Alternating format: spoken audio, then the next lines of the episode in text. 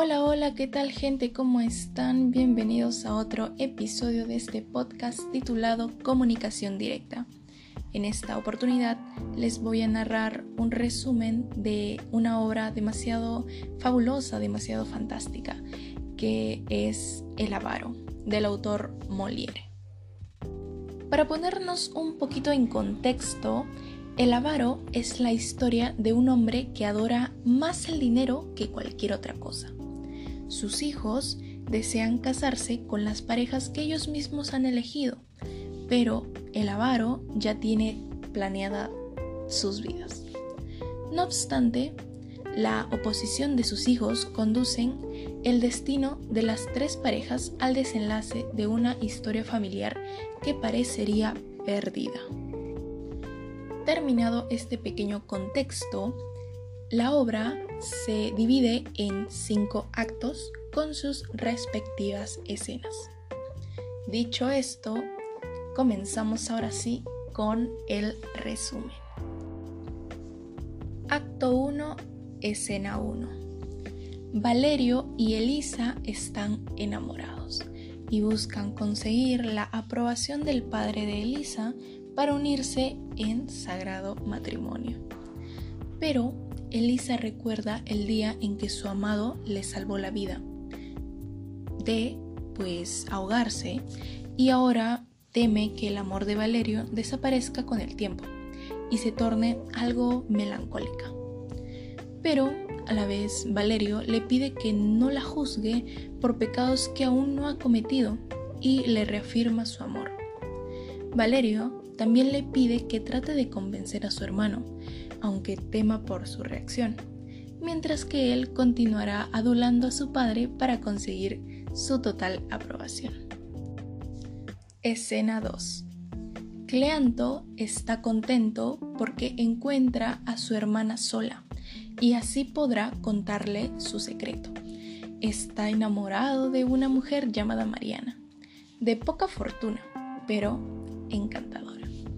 A pesar de que los padres, por su experiencia y sabiduría, son los más indicados para escogerles pareja a sus hijos, Cleanto se siente profundamente enamorado de Mariana y está dispuesto a ignorar los argumentos familiares le cuenta este secreto a Elisa para que le ayude a sondear a su padre y así lo encuentra contrario. Está dispuesto a marcharse a otro lugar con la mujer que ama.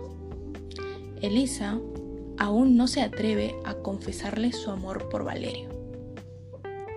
Escena 3.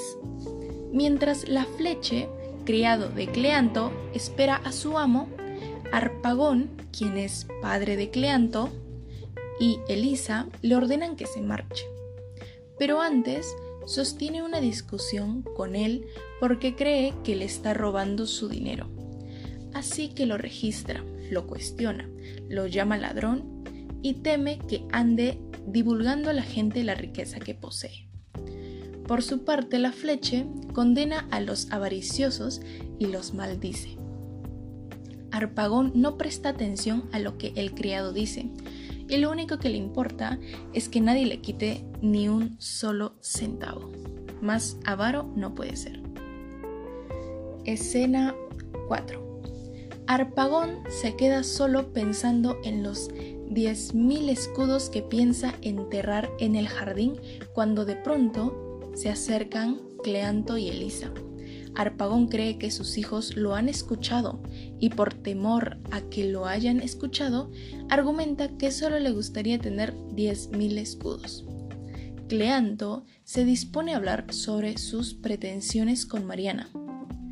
Pero cuando Arpagón lo interrumpe para decirle que él pretende casarse con ella y ha dispuesto para su hijo casarse con una viuda, mientras que Elisa desposara a don Anselmo, un hombre mayor de 50 años, pero con buenos negocios, esa misma tarde.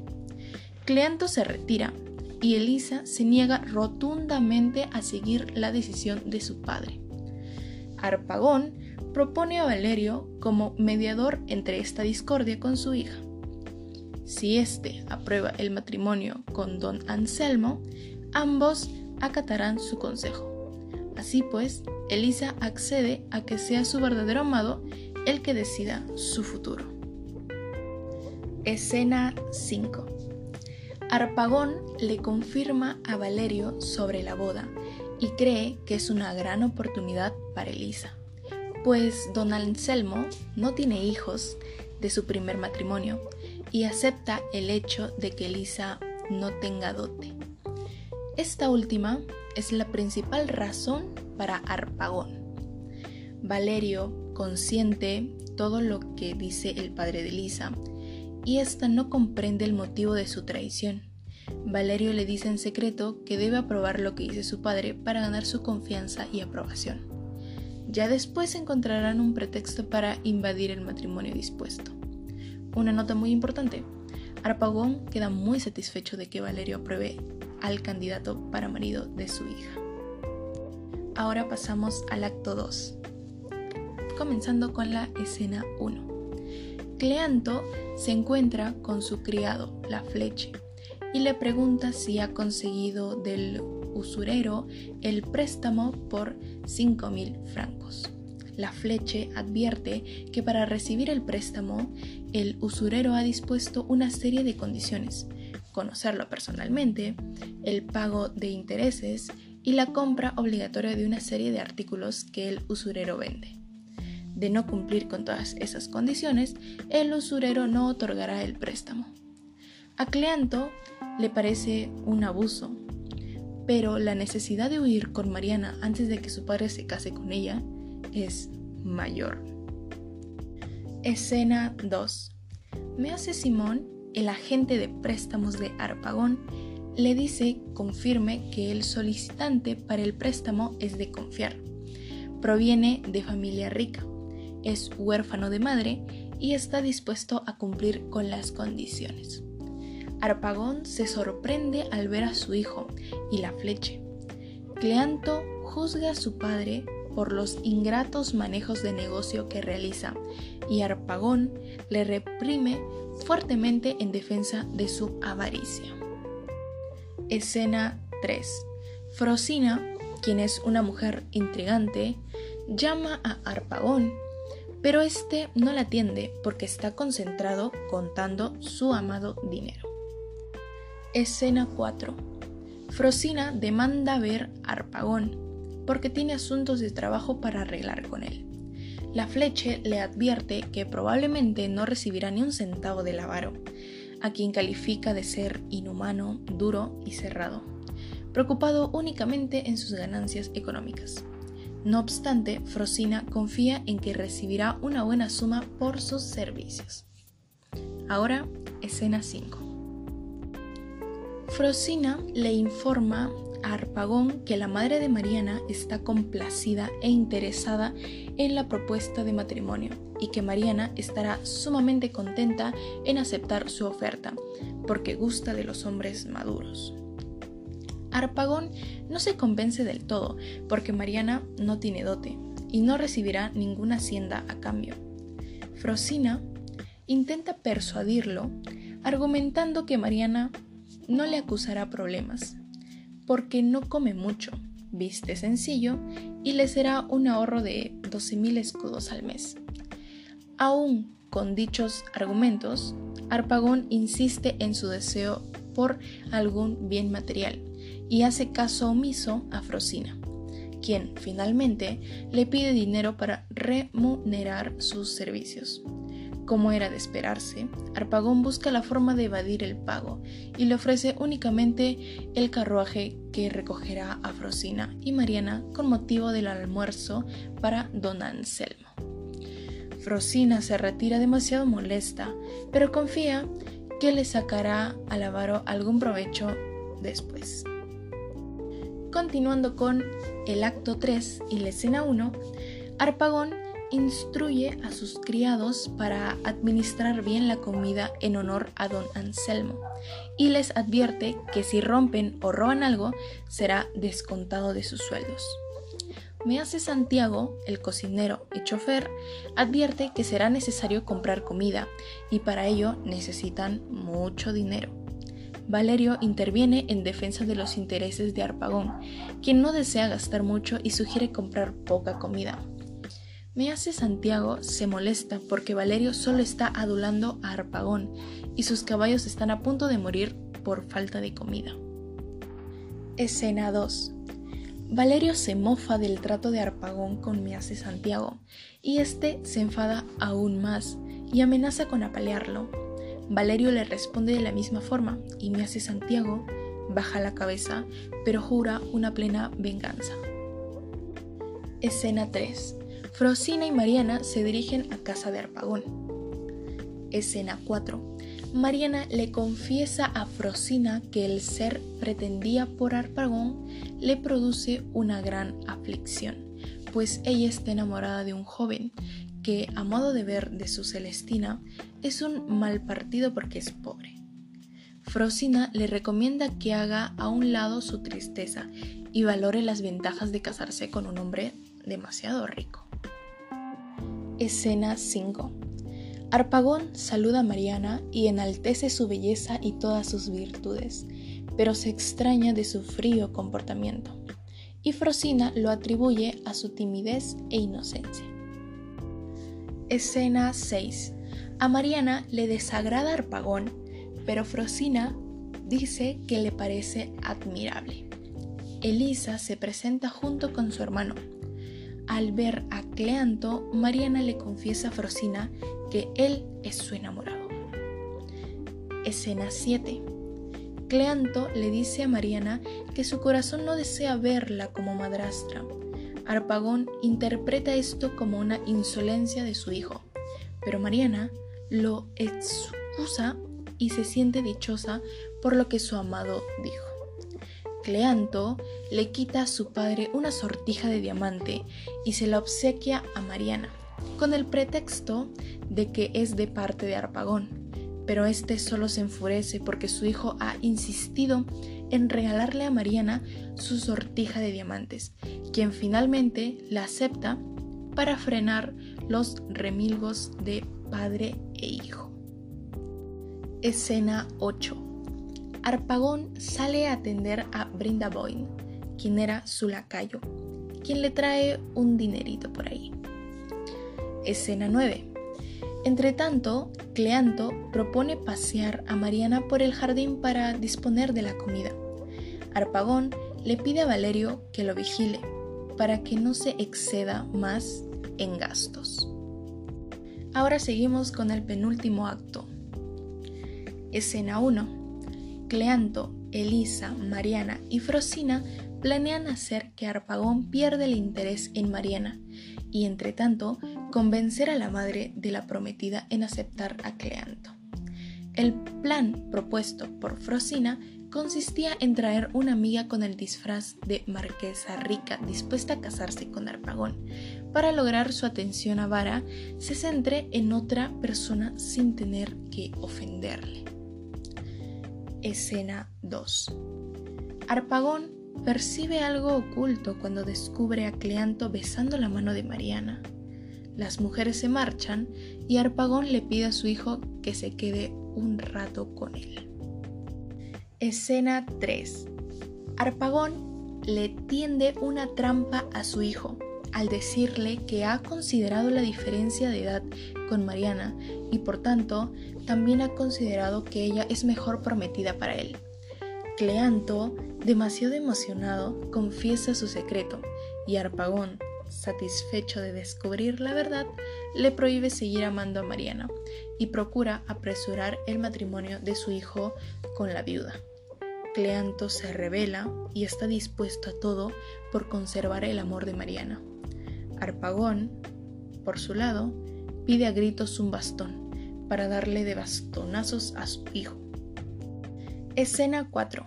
Meace Santiago interviene como mediador y testigo entre Cleanto y Arpagón, pero al pasar los recados de padre e hijo que se enviaban a través de él, Santiago le da la razón a ambos y los hace creer que las diferencias entre ellos estaban resueltas y perdonadas. Pero ni Cleanto sabe que debe renunciar a Mariana para reobtener el amor de su padre, ni Arpagón sabe que su hijo no está dispuesto a obedecerle. Escena 5. Cleanto y Arpagón se disculpan mutuamente, pero cuando comprenden que Cleanto no está dispuesto a ceder, vuelven a pelearse. Arpagón decide desheredar a su hijo, lo maldice y desea no volverlo a ver nunca más. Escena 6. La fleche, que ya sabemos que era el criado, le dice a Cleanto que ha encontrado el tesoro oculto de su padre. Ambos se van al escuchar próximos los gritos de Arpagón. Escena 7. Arpagón descubre que su hijo ha sido robado siente la pérdida de su único fiel amigo y tiene la sensación de morirse. Desconfía de todos y desea colgar al mundo entero por semejante ofensa y ultrajo.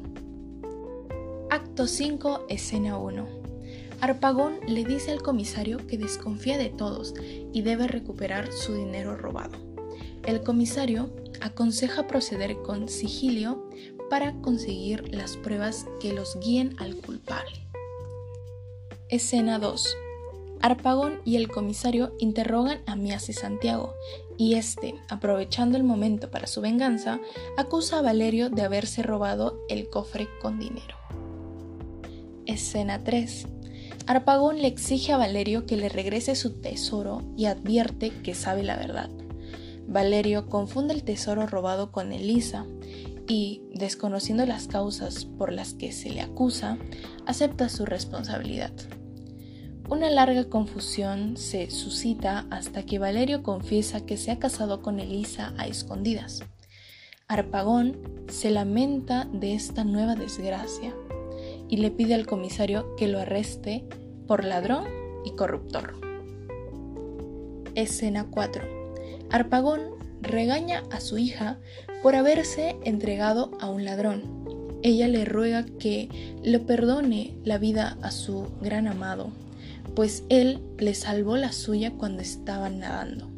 No obstante, Arpagón está dispuesto a enviar a Valerio a la horca. Escena 5. Cuando Valerio está a punto de ser aprehendido, descubre su identidad afirmando ser el hijo de don Tomás de Albursi. Don Anselmo, quien acababa de llegar y de manifestarle su apoyo a Arpagón, le pide a Valerio que pruebe lo que dice, pues era sabio que los hijos de Albursi habían fallecido en un naufragio. No obstante, Valerio consiguió salvarse junto con Pedro, el criado de la familia, y posee las joyas que su madre le colocó y el sello distintivo de la familia. Mariana avala la historia al decir ser su hermana, ya que conocía dicha historia porque su madre se lo había contado y juntas llegaron a Nápoles en busca de su padre, quien creían que había muerto en el naufragio. Valerio afirma que cuando llegó a Nápoles, también en busca de su padre, conoció a Elisa. Es entonces cuando don Anselmo descubre su identidad como don Tomás de Albursi y abraza con júbilo a sus hijos perdidos por 16 años. Arpagón comprende el parentesco, pero aún preocupado por su dinero, le exige a don Anselmo que pague la cantidad de dinero, presuntamente robada por su hijo. Valeria comprende, de una vez, que se le acusa de robo material y me hace Santiago tuvo que negar su culpa frente a todos. Escena 6. La última, por cierto. Cleanto aparece pidiéndole a su padre que apoye su matrimonio con Mariana y de lo contrario no volverá a ver su dinero. Anselmo le pide a Arpagón que reconsidere sus planes y concede el matrimonio. Arpagón accede, pero con las condiciones de que Anselmo le otorgue la dote de Mariana pague los dos matrimonios, le compre un traje para la ocasión, le pague al comisario por sus servicios y reciba un cofre con todo el dinero. Bueno, terminando este pequeño resumen, podemos sacar un mensaje que hasta dónde puede llegar la avaricia de este don Arpagón que no puede llegar a disfrutar de las cosas bellas que hay en, su alrededor y se basa más bien en no gastar ni un solo centavo. Sabemos muy bien que el dinero es lo que maneja el mundo hoy en día, pero la avaricia es algo muy lastimoso. Sin más que nada, hasta una próxima episodio de comunicación directa.